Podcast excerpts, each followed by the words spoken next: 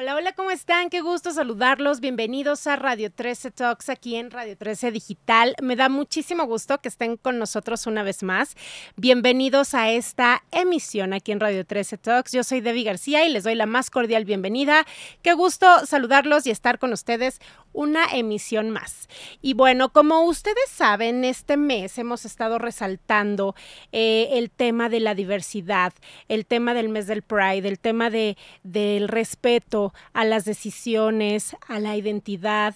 Y, y la realidad es que estoy muy, muy contenta porque el día de hoy tengo el gusto y el honor de tener una gran invitada que va a platicar con nosotros de cómo hablarles a nuestros hijos y cómo hablarles a los niños y a los adolescentes sobre estos temas para que se entiendan de la mejor manera y para que todos podamos estar un poquito más tranquilos con muchas cosas. Ella es la psicóloga Julia Borboya, a quien le doy la más cordial bienvenida. Julia, ¿cómo estás? Muy, muy bien, muy contenta. Gracias por la invitación. Gracias a ti, Julia, por estar con nosotros. Sabemos que, que tienes muchas, muchas cosas y de verdad apreciamos tu tiempo y que estés con nosotros para hablar de estos temas bien importantes. Y bueno, antes de empezar con el tema, eh, seguramente pues ya muchísima gente conoce a Julia, pero quien no, quien todavía no, pues obviamente eh, les, les comento que Julia pues ya tiene una gran trayectoria que durante 40 años se ha dedicado a trabajar con niños y adolescentes y es fundadora y directora de la clínica Grupo Julio, Julia Borbolla de Psicología Integral, así como creadora del programa Escudo de la Dignidad.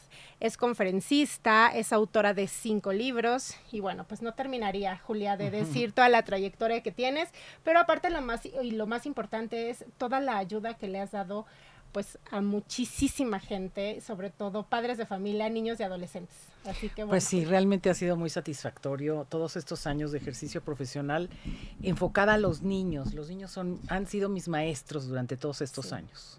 Así es, y los niños han sido tus maestros y como siempre lo hemos dicho, ¿no? A veces nos enseñan este más de lo que uno pensaría. Uno dice, les vamos a enseñar y terminan dándonos lecciones que, bueno, ni nos imaginábamos.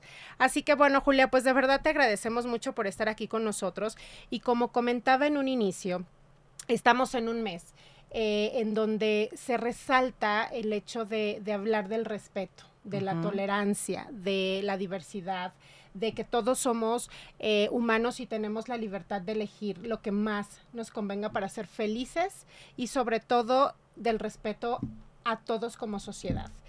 Y uno de los puntos eh, importantes, eh, Julia, que, que, nos gustaría que tú nos ayudaras a entender y a muchísima gente que pasa por procesos así con sus niños y con sus adolescentes, es cómo hablar de este tema con ellos cómo, cómo manejarnos, desde qué edades. Los niños son como esponjitas y para bien o para mal absorben todo. Sí, bueno, mira, el tema de la sexualidad tiene que hablarse desde que un niño nace. De hecho, se habla aunque no lo pretendas. O sea, que fue niño o niña es lo primero que dice el, doctor o lo primero que preguntan en el ultrasonido y el gender reveal famoso. Y desde un principio estamos educando a los niños sin querer en estereotipos, ¿no? Es la niña, entonces todo rosa y es el niño, todo azul. Y entonces, de alguna manera, tenemos que hablar que nuestra sexualidad no solo es el género. Tenemos cuatro, le llama el doctor Eusebio Rubio, una gran eminencia, en este tema le llama los solones de la sexualidad, que son cuatro. El género, lo que tú sientes de ser niño o niña. Sí. Los vínculos afectivos, que son lo que sientes acerca de los demás. Okay la reproductividad, que es la capacidad de cuidar de alguien, así se lo explicamos a los niños, ¿no? o sea, y el erotismo, que es lo que siente tu piel, agradable o desagradable. Y entonces les explicamos a los niños que la piel no siente. Digo, no piensa, solo siente. Es decir, ¿por qué les explicamos esto? Porque los niños, cuando un niño nace, su sexualidad es autoerótica, es decir, no buscan a otra persona para satisfacerse eróticamente. Ellos se soban, se chupan el dedo, se tocan sus genitales, los papás se asustan muchísimo, pero esto no tiene ninguna connotación sexual ni perversa, simplemente yo descubro que me toco y siento bonito, pues me sigo tocando. Claro. Ahí, desde ahí empezamos a educar. Y empezamos a decir, ok, este, tú puedes hacer eso, claro que te puedes tocar y te puedes acariciar, pero hay cosas públicas, hay cosas privadas y hay cosas íntimas. Es bien importante explicarles a los niños estos tres círculos concéntricos, ¿no? Público es mi nombre, soy Julia. Privado a lo mejor puede ser este qué comí hoy o no, o si tengo hambre, alguna alguna información que no le compete a los demás, pero íntimo es algo que no comparto con nadie. Claro. Y la intimidad en, en la infancia no se permite porque los niños están al cuidado de otras personas. No es, mamá, voy a cerrar la puerta y no te metas en mi cuarto, pues obviamente no. Pero cuando eres adulto, puedes establecer una relación de intimidad y hay funciones que hacen los niños, como, como ir al baño, ¿no? Como precisamente tocar sus genitales, que son del ámbito íntimo. Eso hay que explicar. Mi vida sí, lávate tus manitas, porque los genitales son delicados y los debemos de cuidar, así como debemos cuidar el ojo. no te tallas el ojo si tus manitas están sucias, igual tus genitales. Pero tenemos que hablar de los genitales como hablamos de la nariz, como hablamos de los ojos, de, ¿no? Sí, natural, totalmente. Porque los niños captan el, el sentido y el susto o, ¿no? o el morbo que el adulto le da. Sí. Entonces, bueno, ¿qué hay que decir? Género es lo que te gusta de ser niño o niña. Tú eres niño, ¿te gusta jugar con las muñecas? Perfecto. Tenemos que romper estereotipos. ¿no? Es lo primero que tenemos que hacer. Sí, los niños pueden llegar a ser padres de familia y claro que pueden arrullar un bebé. Claro. O hacer la comida, hay chefs muy buenos, ¿no? Empezar a permitirles que, que dentro de su concepto de género no se vean limitados. Mira, Debbie, yo estoy muy preocupada porque hoy en día los, los niños em, eh, están muy confusos. Sí, totalmente. Y está de moda ser gay, bi, trans, o sea, está, está como de moda, sin, sin siquiera saber qué es eso, ¿no? Y los papás se les paran los pelos, se asustan horrores, porque le dan toda una connotación.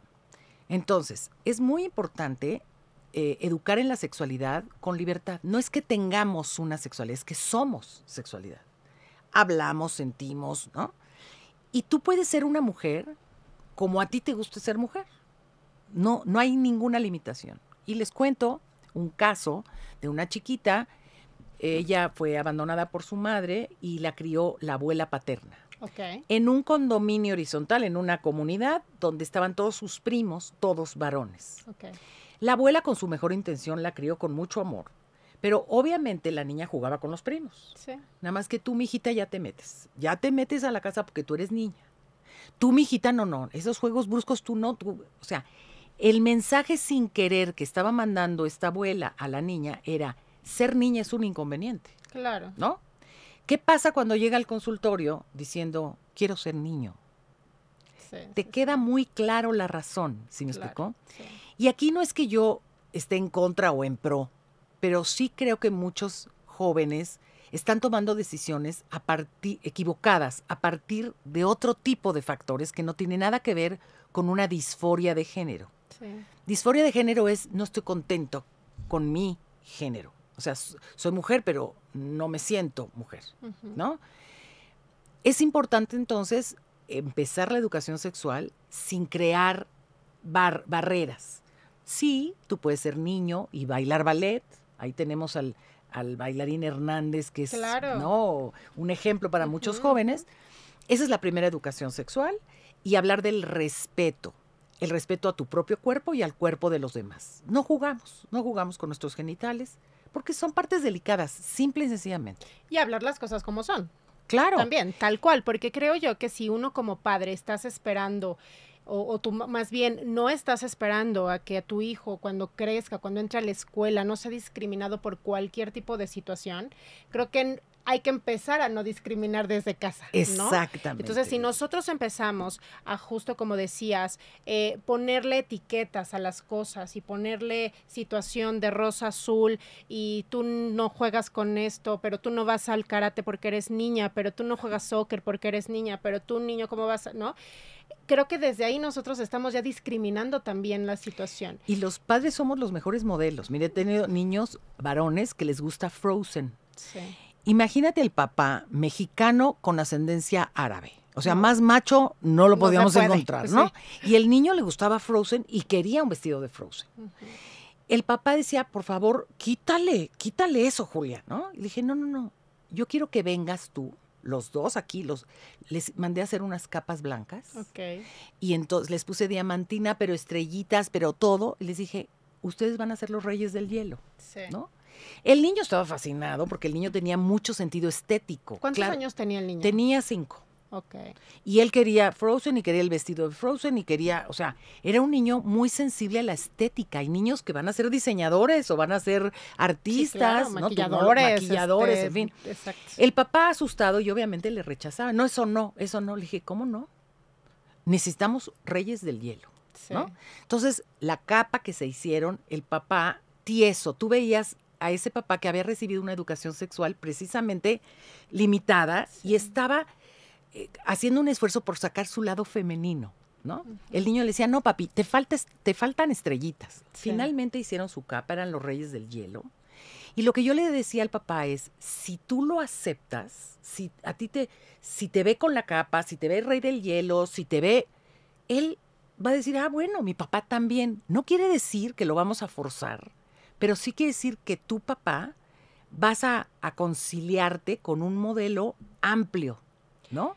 Y, y justamente como lo que decías antes, ¿no? No exactamente es porque eh, el niño ya esté guiando su camino a ser un, un- o que le gusten los hombres o que quiera ser mujer, sino eh, el niño simple y sencillamente tiene un gusto, le, le llama la atención y finalmente creo yo que aquí el punto más importante de lo que comentas es la disposición y la no negación de los padres hacia lo que nuestros hijos quieren, Claro. ¿no?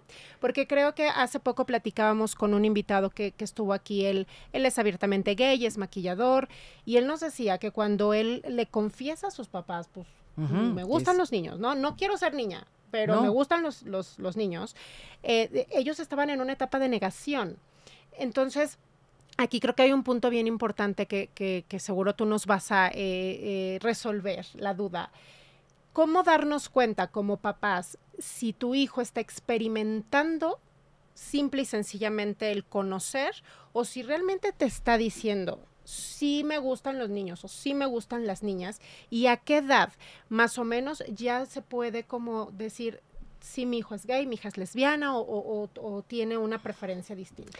Mira, hablando precisamente de estos solones que te digo, es, es diferente un conflicto de género que un conflicto de afectividad.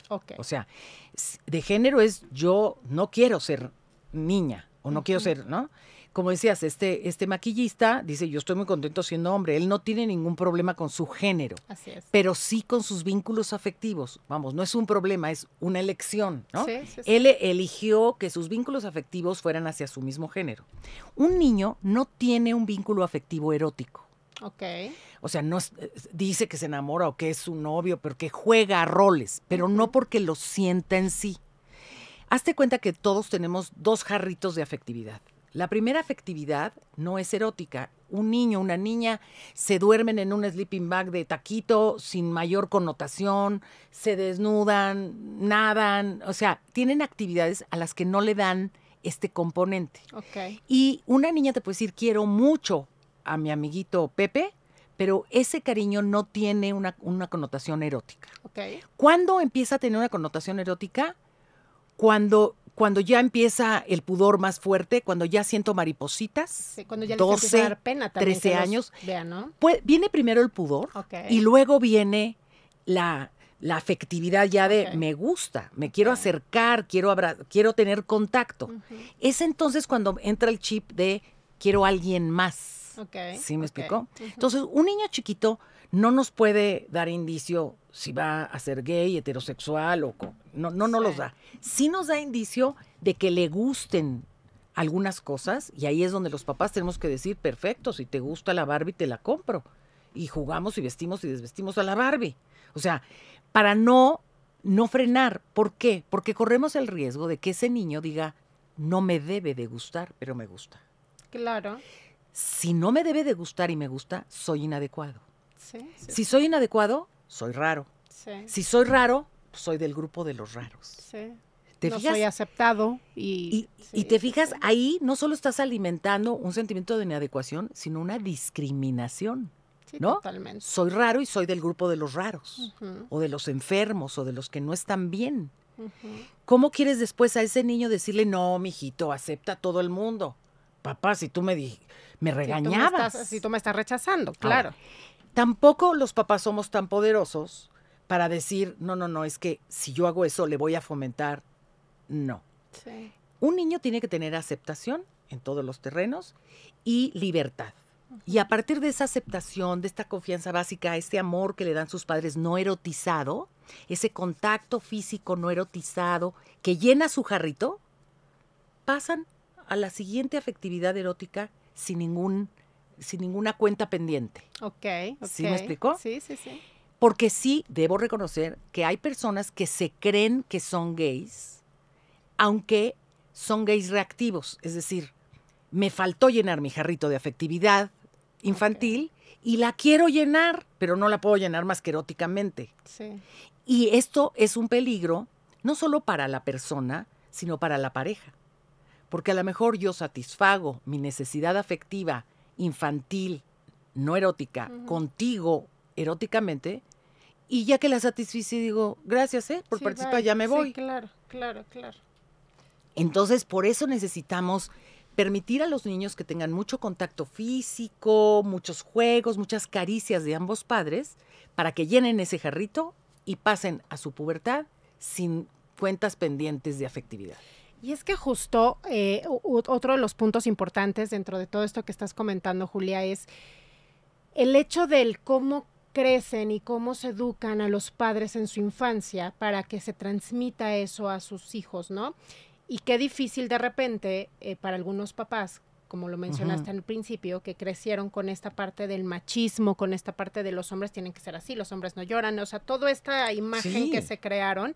Y entonces entrar a este juego, pues evidentemente es una etapa y un proceso no nada más para el niño, que ya te está diciendo, para el adolescente, sino también es un proceso que vives como padre cuando no estás acostumbrado a ver ese tipo de, de, situaciones o tú creíste que, que, no te iba a suceder.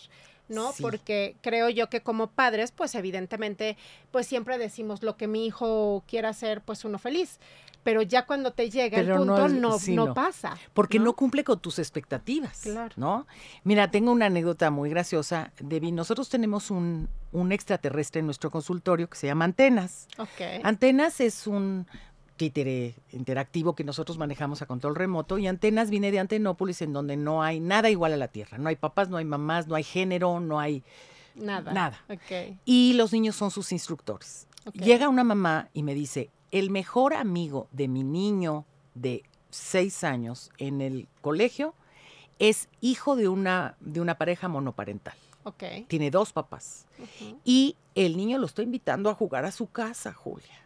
Y yo no quiero dejarlo ir. Le dije, tu fantasía, le digo, yo perdón, pero lo voy a decir tal cual se lo dije. Le dije, ¿tú te, tú te estás imaginando que el niño va a ir a esa casa y que ese matrimonio hace el amor en la sala. Claro. O sea, es lo que tú te estás imaginando, ¿no?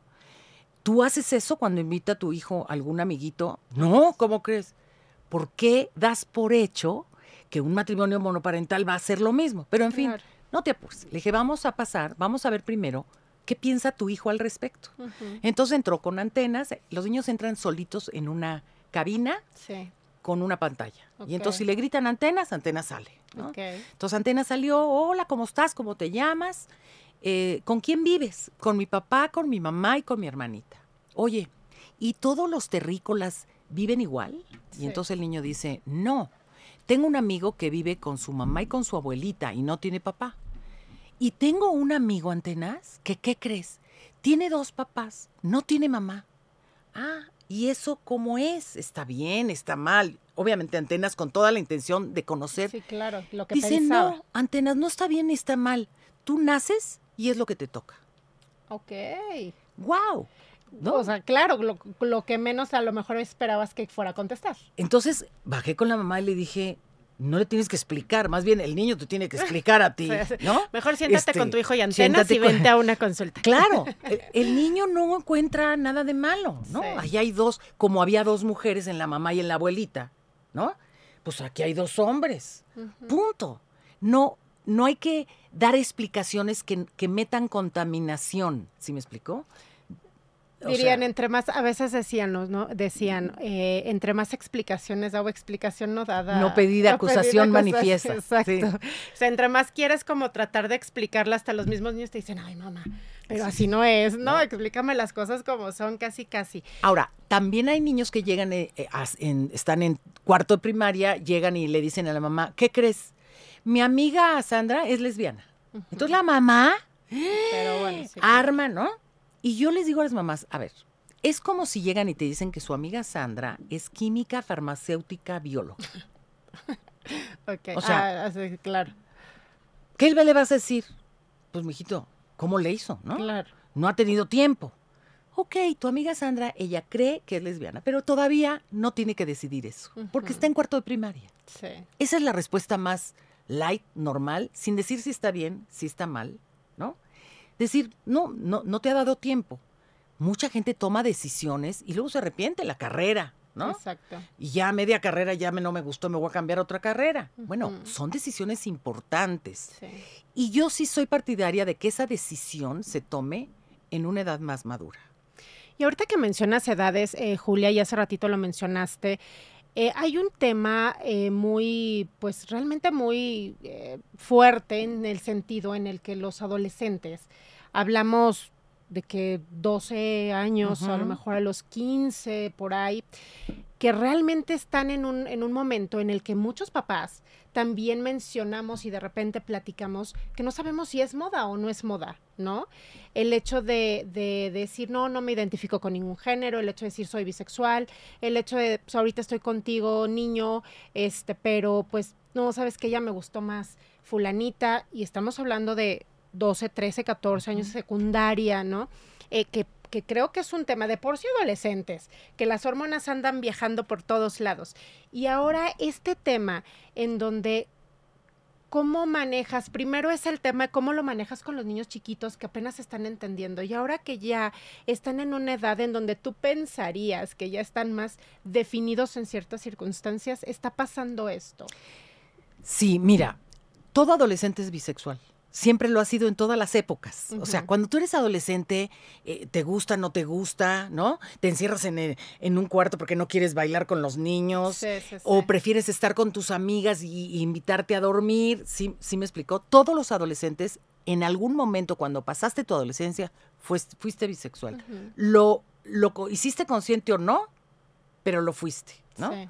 Solo que ahora hay nombres. Hay, o sea, yo te puedo decir que cuando yo era adolescente, pues pude haber sacado la conclusión de que yo era lesbiana, ¿verdad? Porque la primera fiesta que fui de niños y niñas no me gustó, no la pasé bien y yo no quería que los niños se me acercaran. Preferías ¿no? estar con tu amiga todo el Yo, tiempo. mi amiga ¿no? dorada, eh, la que quiero, no entró en mí un concepto de lesbianismo porque ni siquiera conocía la palabra. Sí, ¿no? sí, sí. Entonces, lo que está pasando ahorita es que ya hay palabras para ponerle. Y entonces el niño dice soy, y un día es gay, y otro día es hetero, y otro día es, ¿no? Tuve una paciente que era Rodríguez. Nada más. Soy Rodríguez, ¿no? O sea, porque no soy, no soy ni hombre ni mujer. Le dije, ok, Rodríguez, eres un ser humano. Vamos a trabajar con el ser humano. Sí. Y vamos a ver ese ser humano cómo se acepta mejor, cómo se siente mejor. Y obviamente a lo que voy es a las heridas. Sí. ¿Qué heridas hay en, esa, en ese ser humano que no puede definirse, ¿no? Que si elige un género, entonces está abandonando cualidades que cree que tiene el otro género. O sea, hay un constructo mental ahí que hay que trabajar previamente, Claro. ¿no? Entonces, sí, no se asusten, papás. Los niños van a decir que son gays y, y decir, ok, puede ser. Yo no me adelantaría a publicarlo si luego te vas a repetir. No me voy a arrepentir. Bueno, yo no me adelantaría a publicarlo porque es como si, te, si ahorita yo te inscribo eh, en la universidad a una carrera, ¿no? Y el Pues la- semestre el tercer- dices, vaya. No, déjate al tercer semestre. En la prepa decides que no. Sí. Entonces no me atrevería a publicarlo, pero puede ser lo que tú quieras. Yo te voy a querer. O sea, no.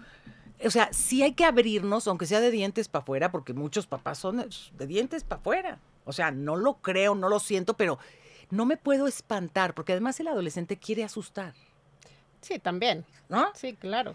Y si la mamá dice, esos son unos depravados, son unos cochinos, son unos no sé qué, el niño dice, ya sé cómo moler a mi mamá. Sí, totalmente, porque digo, lo hemos eh, hablado en, en, en, otros momentos, pero en otras circunstancias de los adolescentes, ¿no? Que finalmente eh, es ahorita pues un tema de pleitos constantes en, en todos los sentidos en ocasiones, ¿no? En, en esa parte de, de, lo que yo digo que está bueno para ti, no, no está bueno para mí. Claro. Lo que yo digo que no me gusta, no, a mí sí me gusta, ¿no? Entonces, creo que en, en ese sentido eh, eh, es como algo ya normal pero evidentemente hay temas en los que sí eh, todavía desafortunadamente mucha gente está muy espantada y no sabe cómo manejarlo. Entonces, cuando, cuando llega o cuando escuchas que, que tu hijo te dice eh, este tipo de etiquetas, ¿no? Porque co uh -huh. como lo mencionabas, ya tienen nombre, a lo mejor siempre ha existido, uh -huh. ¿no? Pero ahora ya... Ya, ya, ya le ponen un nombre, Exacto. claro. Entonces, ahora sí ya te puede decir exactamente uh -huh. qué es, pero como papás, pues no lo entendemos de repente, ¿no? Entonces, si es, si es un tema en donde ahorita esta parte de la moda con los chavos y, los, y las chavas, eh, de repente sí, sí te confunde como papá y cómo lo manejas. Tampoco quieres pa pasar del límite de decir no pasa nada, tú haz lo que quieras y ya luego cuando estés segura me avisas, pero tampoco quieres poner tanto este límite. Yo creo que sí tenemos que ah, usar un poquito la actuación, ¿no? Uh -huh. Y decir, este, ok, eso es lo que estás pensando en este momento, hay que, hay que madurar esta, esta decisión o esta idea que tú tienes. Aquí eres bienvenido. O sea, la parte de aceptación es fundamental. O sea, tú aquí, si eres alto, flaco, güero, niño, o sea, yo te quiero, no, no te pongo ningún requisito, pero te protejo de una decisión fundamental en tu vida, sí. ¿no? Y no tengo ningún inconveniente en, en que tú decidas cuando esté un poco, yo sí reforzaría el hecho de decir, vamos a tomar un compás de espera. De hecho, está comprobado que el cerebro no está totalmente formado hasta los 21 años. Okay. El lóbulo prefrontal es el que controla nuestros impulsos. Okay. Es el que te dice, no, párale, ¿no? Uh -huh. ya te... Y en la adolescencia, ese, ese, esa corteza prefrontal está en remodelación. Sí, Por no. eso el, el, adolescente es intrépido y corre riesgos, porque justo hay una, está, está todavía su cerebro eh, formándose. Entonces no podemos tomar decisiones cuando estamos en, en, en sí, desventaja en o en un proceso. Uh -huh. Tenemos que esperar. Ese sería el único argumento que yo les diría a los papás. Me parece bien, yo te voy a aceptar como tú quieras, madúralo, piénsalo. Yo, y es una decisión que no es a la ligera, es una decisión importante. ¿Y a qué edad, Julia, más o menos, eh, o sea, comentas, ¿no? Esa parte de, del desarrollo de, de, de, este lóbulo frontal, pues más o menos a los 21 años 21 se puede años, decir que ya pero para que como papás hagas sentir seguro a tu hijo en ese sentido, más o menos a qué edad sería una buena edad de decir, ok, tú crees o, o sientes o, o, me expresas que te gusta eh, esto, adelante. Mira, si es un adolescente, tienes que eh, conllevarlo, ¿no? Okay. O sea, sí, muy bien, oye, yo me quiero vestir con sudadera, muchas niñas que se quieren vestir como hombre, muy bien, tenemos la primera comunión de tus primos. Y yo te voy a pedir un favor. Quiero que te pongas este vestido, esto. no porque yo no me guste como estás, uh -huh. sino porque vamos a generar algo que no queremos generar, ¿no? Entonces, si tú quieres, me encantaría que te pusieras, buscar un atuendo intermedio, pero muy conciliadoramente, no por ti, sino porque vamos a tener. Es el evento, una, algún. Es, el evento es de, las, de ¿no? los primos, Ajá. no es nuestro, y vas a jalar toda la atención, y vamos a tener que dar explicaciones. y Entonces, me encantaría que fueras así. No quieres, ve como tú quieras, ¿no? Okay. O sea, no podemos. Es, vete a comprar ropa con tu hija adolescente. Yo le. a cualquier no, mamá. O sea, es un tema. Entonces, por eso tenemos que estar muy, ¿no? Y además, piensa, papá o mamá, tu hijo no es tu carta de presentación tu hijo es un ser independiente. Qué importante eso, Julia, porque creo que muchos papás, digo, evidentemente, eh, nadie nacemos con un manual, digo, nadie este, crecemos y cuando tenemos hijos no nos entregan el manual saliendo el bebé de, mira, lo vas a educar de esta manera y así va, y paso a paso, uh -huh. ¿no? Pero creo yo, y, y, y, obviamente, pues tenemos este, aciertos y errores como, como padres, ¿no?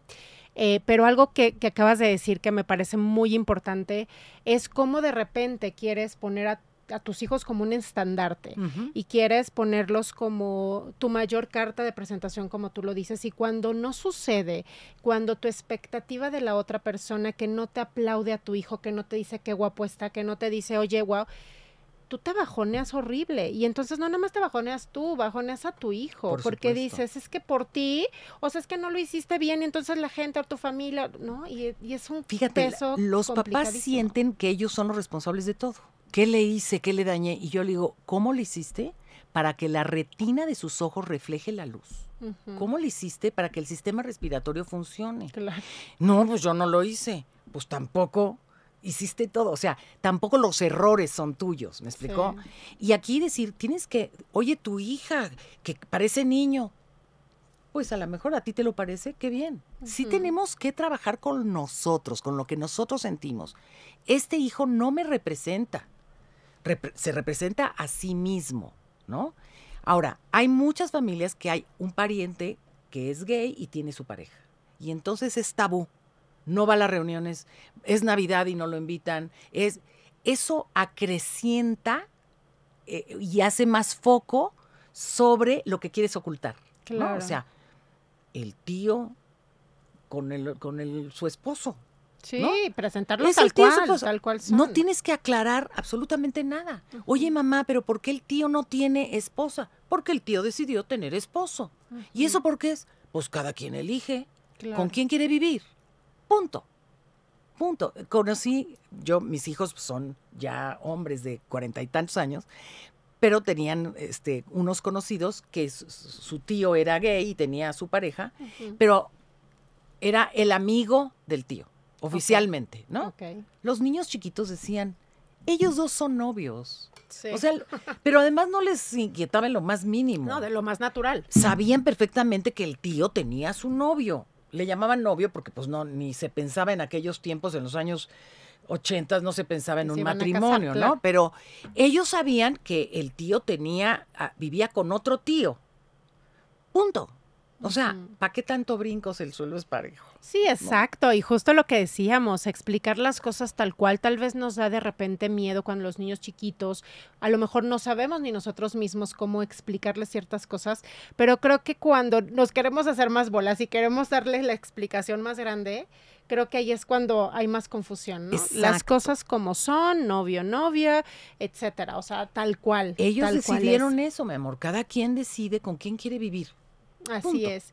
Y, y, y, fíjate, eh, Julia, que muchísima gente de repente, pues sale este comentario de, de qué pasa cuando yo no acepto, no hay forma, yo no quiero, yo no. Creo yo que ahí lo más importante, y tú se los dirás, es trabajar en ellos, asistir a una terapia y pedir ayuda porque si no, ¿de qué manera puedes ayudar a tus hijos y a entender lo que está sucediendo en general en la sociedad y sobre todo permitirnos escucharlos también. Sí, es durísimo cuando yo he oído papás que dicen, lo prefiero muerto que gay. Y dices, no sabes lo que estás diciendo, no sabes lo que estás diciendo, ¿no? Y he visto la grata evolución de ese papá que después acuna en sus brazos a un nieto de la pareja gay que adoptaron, ¿no? Y que está feliz. Sí.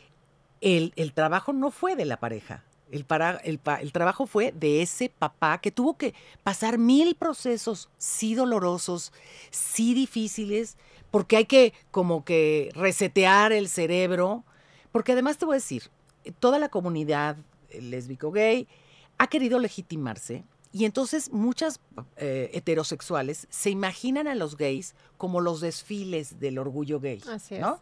O sea, escandalizando y haciendo. Entonces, automáticamente dices, ¿mi hijo se va a volver uno de esos? No, es como si... Eh, Vas a una fiesta de disfraces en otro momento tú en cualquier, ¿no? Sí, o sea, sí hay como muchos, este ideas preconcebidas o nosotros le llamamos distorsiones cognitivas, ¿no? En las que asocias enseguida y crees que el, problema de la afectividad, o sea, ser gay, está mezclado con el problema de género. No, no es así. Y quiero hablar ahora también del erotismo, Debbie, porque les cuento una anécdota. Vino una, una, chiquita, 14 años, y ella de su propio pie, normalmente yo no puedo recibir un menor de edad sin la autorización de sus padres. Sí. Esta niña dijo un nombre y se presentó en el consultorio, Ok. ella sola, y la recibí. Y le dije, ¿en qué te puedo ayudar? Me dijo, soy lesbiana y no quiero que mi mamá lo sepa y quiero que me lo quites. Así, esa fue su. Le dije, a ver, primero que nada, dime, ¿cómo llegaste a esa conclusión? Mira, Julia, yo a mí nunca nadie me ha dado un beso de lengüita. Este, yo tengo mi mejor amiga que es linda, que es comprensiva. Me invitó a dormir a su casa y vimos una película, híjole, muy ardiente. Y platicamos de qué, se sentirá un beso de lengüita. ¿Y qué crees? Nos dimos un beso de lengüita. Ok. Y yo sentí unas mariposas en la panza, me encantó. Ujú. Entonces soy lesbiana. Le dije, ay, mi rey. Me da Sí, mucha claro. pena desilusionarte. Sí. Tú sentiste, porque la lengua tiene mil terminaciones nerviosas. Y eso se llama erotismo. Sí. Tú le estás dando la interpretación porque fue con una mujer. Ujú. Espérate el que le des un beso de un lengüita niño, a un niño claro. que además, ¿no? Sí. Dije, no, ahorita no te pongas la medalla de lesbiana ni la medalla de nada. Simplemente experimentaste eróticamente una sensación. Y la piel no piensa y no dice es hombre o es mujer. Si ese beso te lo hubiera dado un niño, no estarías aquí sentada. No, y aparte, qué fuerte que te dice, y quiero que me lo quites. Que me lo quites, Porque claro. aparte, ¿no? O sea, no nada más fue el sentir bonito, pero ya empezó su Pero rechazo qué a decir, no malas- quiero hacer, claro. no quiero hacer eso. Ahora, imagínate que ella asocie eso que sintió a algo malo. Claro, Tenemos una mujer frígida para el futuro. totalmente. Entonces sí necesitamos abrir mucho los ojos, los papás, informarnos y, y por Dios actuar, si es que te asustas, que no se te note, para abrir, para, para no precipitar a los niños a estas decisiones. Porque si yo te digo, no, no, yo aquí no me traigas a esos raros, yo no los quiero aquí. Sí. No, al contrario, vénganse todos para acá, los voy a recibir. O sea, acoge para que tus hijos tengan la libertad sin presión, sin quererte dar en la torre o quererte agradar, de ser lo que quieran ser. Qué difícil, ¿eh? Así es, totalmente, Julia. Y aparte, hablar con ellos, de como decíamos, desde muy temprana edad, porque creo que si dejamos pasar estos temas, hay un tema de salud mental en los adolescentes también bien complicada, ¿no? De repente. Eh, relaciones complicadísimas desde muy chiquitos. Eh, y temas de verdad que no sabemos a veces, o los papás podríamos confundirnos en estas señales. ¿Cuáles serían como señales en un, foco rojo que tú nos podrías decir de, los adolescentes que a veces por el trabajo, por las actividades, porque a lo mejor tú dices, ay, es adolescente y es normal que no salga o que no quiera hablar con nadie o que siempre traiga cara de fuchi? ¿Qué, qué, qué foquitos rojos nos dirías? Ahí pónganle más atención a un niño que está pasando a lo mejor por estas mismas situaciones en algo eh, de su salud mental. Sí, obviamente son los extremos. O totalmente reservado, callado, que se clava mucho en una computadora y, y no quiere salir de ahí, porque ahí sí está encontrando a sus aliados, ¿no? Sí.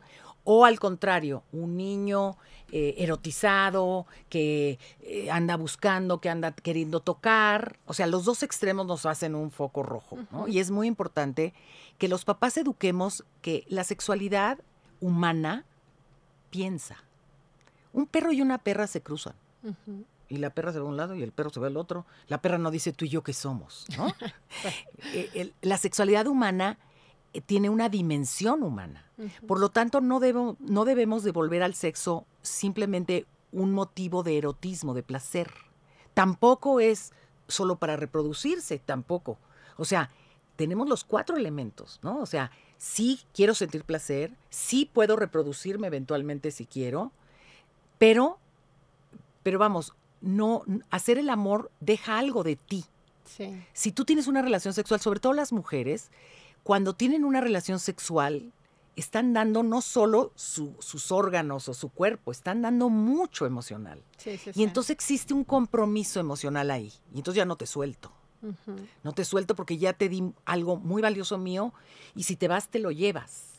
Entonces sí hay que procurar, yo voy a sonar como viejita, lo soy, pero yo creo que la castidad, no como, no como consigna, sino como pauta de espera, es una buena opción. Ok. Si no sabes, espérate. Es como ese vestido de tu graduación.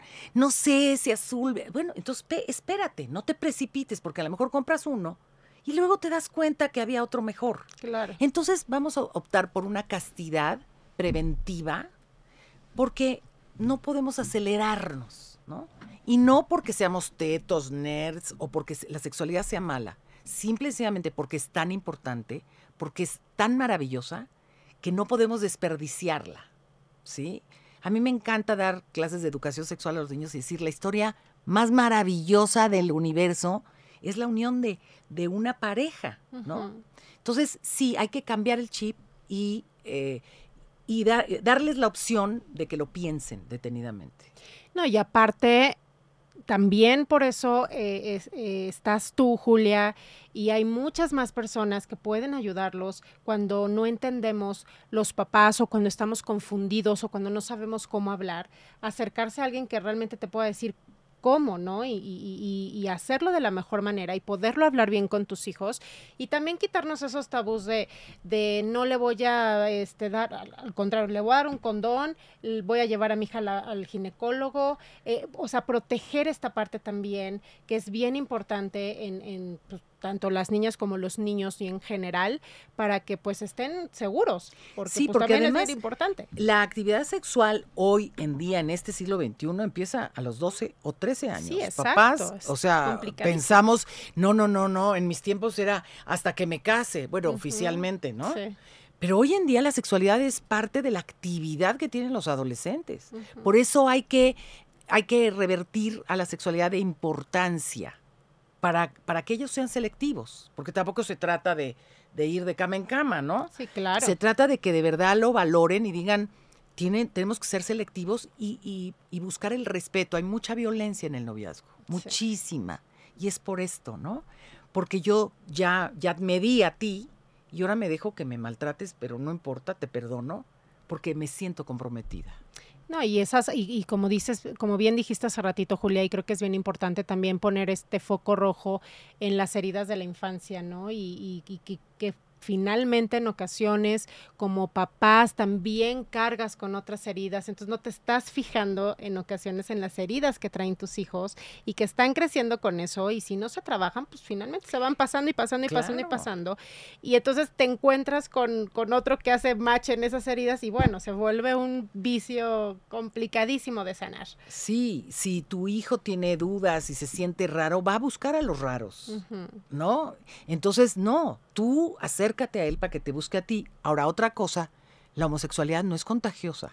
Porque hay, este niño está en el ambiente teatral donde hay gays y se le va a pegar. No, pues no. ojalá se pegara la inteligencia, ojalá se pegara, ¿no? La, ah. No, esto, esto por más que me quieras pegar una preferencia sexual, pues no me la vas a pegar. Así es. Pero los papás tienen esta fantasía. Así es. Pues la verdad, Julia, que, que, este, qué padre poder platicar contigo sobre esto. Creo que sí hay muchísima gente y, muchas personas que de repente tienen muchas dudas sobre estos temas y es bien importante estar bien informados, primero como adultos, primero como, como papás, para poder informar bien a nuestros hijos y también darnos cuenta qué es lo que están viendo y qué es lo que están escuchando, porque por ahí también hay muchísima información que no está bien dada y hay mucha gente que, que pues abusa abusa de las redes sociales y abusa de pues de esta proyección que puede haber ante, ante los chicos y los adolescentes y los confunde aún muchísimo más. Oye, Julia, y, bueno, eh, dándole un giro ahí medio radical al, al tema ahorita que ya empiezan las vacaciones, este, me encantó ver, porque Julia, bueno, graba unos TikToks y grabas unos reels en Instagram padrísimos, en donde con un poquito de información te puede llegar literal mucha. Eh, mencionabas que cómo manejar ahorita este tema, ¿no? De, de los adolescentes, las vacaciones, el, también el tema de, de la paciencia como papás, ¿no? Sí, muchas veces los, los papás dicen, son vacaciones, pero te vas a levantar más temprano, no te quiero dormidote, te quiero, o sea, damos la lista de las prohibiciones, hay que dar opciones. Uh, un, un adolescente me decía, tengo que salir a convivir. ¿Sabes qué es convivir, Julia? Sentarme en la sala que me interroguen. ¿Ya hiciste? ¿Ya estudiaste? ¿Qué ves? Pues nadie quiere convivir. Claro. Papá, mamá, ponte las pilas, inventa, haz, propon ir a un deporte, un juego de mesa, alguna actividad, ir a conocer algún lugar. O sea, sí tenemos que ser proactivos, porque las redes sociales nos están ganando. Una pantalla te da diversión 24 horas, 300, yo le llamo Superneta. Sí. Superneta está disponible 24 horas, 365 días, te acepta. Entonces tienes que combatir. Si quieres que se acerquen a ti, invéntale, inviértele, invierte tiempo, Sí. invierte afectividad y pues a veces también dinero, hay que invertirle, ni modo. Pues sí, no hay de otra. Y hay cosas que a lo mejor eh, sin tanto dinero, pero puedes hacer cosas muy divertidas, caminatas, este, literal, ir a museos, ¿no? Digo, a lo mejor hay cosas que, que suenan como de, ay, qué hueva, mamá, ¿no? Pero finalmente es buscarle o también preguntar. Esta parte, alguna vez eh, eh, escuché un, un- un ejercicio de, de decir, tú vas a decidir qué es lo que quieres el día de hoy que Sí. hagamos, desde que amanece hasta que anochece, pero efectivamente no se vale el jugar el juego de video todo el día, ¿no? No se vale estar pegado a la televisión todo el día. Actividad que a ti te gustaría hacer. Hay una actividad, actividades internas dentro de casa y tiene que haber una actividad externa. El lunes le toca escoger a tu hermana, el martes a ti, el miércoles a papá, el jueves. ¿Van a decir que oso, que flojera? Sí, que oso, que flojera. A mí también me dio oso cuando fuimos a tu plan, pero ni modo, ¿no? Sí hay que ser autoridad. Yo hablo ahora de los papás delfines, ¿no? ¿Cómo Este, son esos, Julia Diurdinos? Es que mira, A ver hay- si soy una de esas. este, el papá delfín es flexible, pero firme. Ah, es muy suave en la forma, pero es firme en el fondo, ¿no? Y entonces sí puede ceder, pero hasta cierto Hasta momento, cierto punto. ¿no? Entonces, hay que ser un poco papás delfines, porque hay papás medusas. ¿Y cuál es? Que se No de- pasa nada. Ah, pues haz lo que quieras, ¿no? Como una medusa que se adapta a lo que sea, Sí. que fluye para no influir. Y hay papás tigres, y el papá tigre está encima, y quiere que hagas lo que él dice, o te sobreprotege. Entonces hay que ser delfines, hay que brincar, saltar, pero estar ahí atentos. Inventa, haz tu plan, así como si tienes invitados a tu casa. ¿Qué les vas a dar? ¿Vas a poner música? ¿Va a haber algo? Estos son los invitados más importantes que tú tienes en la vida.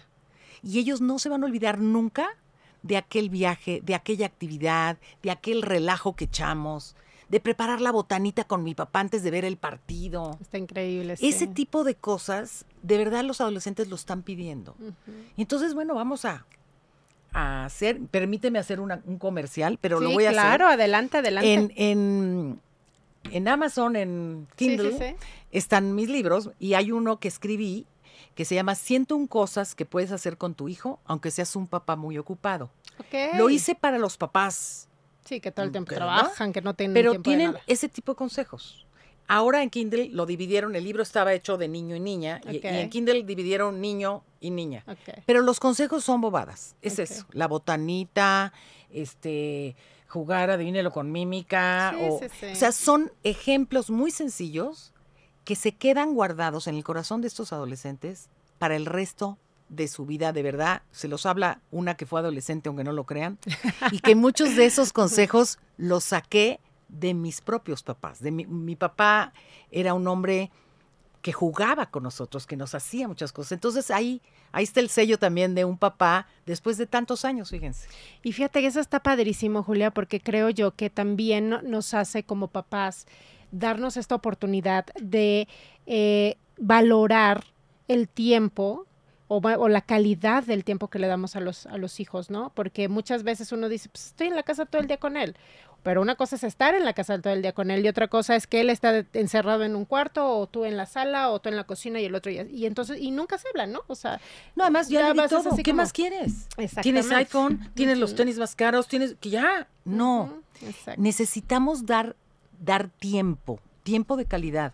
No se van a acordar, yo no sé, Debbie, si tú te acuerdes qué te, qué te regalaron cuando cumpliste nueve años. Ay, no. No, pero si te No acuerdas, si ahorita tu decir, papá "Ay, sí, una estuvo. muñeca así". No, o sea, no, no, te no acuerdas de hechos. Sí, te acuerdas sí. si tu papá estuvo, te acuerdas o, o de algo doloroso. Pero no, de las cosas no nos acordamos. Claro. Nos acordamos de los afectos. Así es. Y más que el tiempo se pasa rapidísimo. Ahorita que ya empiezan, pues creo que la adolescencia es de las etapas que más rápido se pasan, a mi parecer. Este, y, y ya empiezan que pues ya a salir más, ¿no? Y de repente ya no los ves casi todo el día pero porque andan con los amigos o ya prefieren irse con los amigos Y es normal. a sus cosas, a sus partidos, a sus fiestas, a sus reuniones, al cine, etcétera, y pues tú ya terminas siendo como el chofer nada más, ¿no? y en los que los reciben en la noche y la cocina, ¿no? Sí, pero puedes hacer un contrato colectivo de claro. trabajo y dices, ok, sí te toca esto y un día me toca a mí, Exacto. ¿no? exacto. Como negociar me parece que es un buen Una delfín. buena opción, un, un buen delfín. Hay que ser papás delfines, ahí está. Pues Julia, de verdad, muchísimas gracias Al por contrario. tu tiempo, por tus palabras, por tus consejos, por todo lo que nos, nos comentas. Eh, creo que, que es bien importante tener personas eh, a nuestro lado que, que de repente pues nos puedan jalón de orejas y decir, a ver, ¿no? Vamos a hacerlo mejor y, y eso, eso es algo que, que, que Julia hace de una manera muy, muy bonita y, y- y de verdad se te agradece mucho. Yo creo que muchísima gente que nos está viendo, este, pues agradece que, que le, que le digas estas palabras. Recuérdales tus redes sociales, tienes clínica, bueno, ahí mencionó ahorita de los libros, pero ¿dónde pueden encontrar todo Estamos eso? en Julia? Instagram, en Grupo Julia Borbolla, en Twitter, en todas esas, es GP, arroba GP Julia Borbolla, y les voy a compartir un correo electrónico por si hay dudas, porque obviamente esto va a generar alguna duda. Mi correo es muy este, ególatra, es julia arroba juliaborbolla.com. Ah, muy bien. Perdón, Pero perdón. para que no se confundan. Para que no haya duda que es mío. exacto. Julia arroba y el dominio es juliaborbolla.com. Mándenme sus preguntas y en la medida de lo posible con mucho gusto las contestaré. Perfecto, pues ahí está, es una muy buena oportunidad para que todas las dudas y todos los comentarios que tengan, si necesitan una consulta, si necesitan checar sus libros, bueno, ahí tienen una gran variedad para que puedan resolver todas sus dudas y no nada más las dudas, sino también seguir aprendiendo de cómo poder mejorar para tener una mejor calidad de vida familiar con nuestros niños y adolescentes y bueno, hasta con nosotros mismos. Claro. Así que bueno, pues Julia, te agradecemos muchísimo que hayas estado con nosotros aquí en Radio 13 Digital y en Radio 13 Talks. Muchísimas gracias. Sigan a Julia en sus redes sociales y pues yo les agradezco muchísimo que hayan estado con nosotros en una emisión más aquí en Radio 13 Digital. Soy Debbie García. Recuerden que nos vemos y nos escuchamos en todas las plataformas digitales de Radio 13 Digital. Les agradezco mucho su atención y que tengan un excelente día.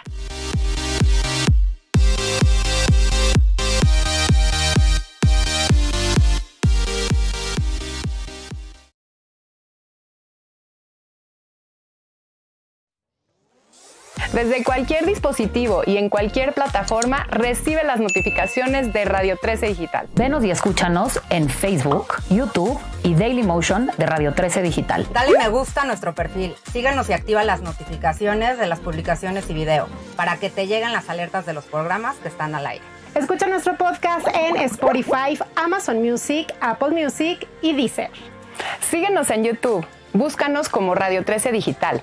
Suscríbete a nuestro canal y activa la campana para que te lleguen las notificaciones de todo nuestro contenido. Visita nuestra página web www.radio13.mx.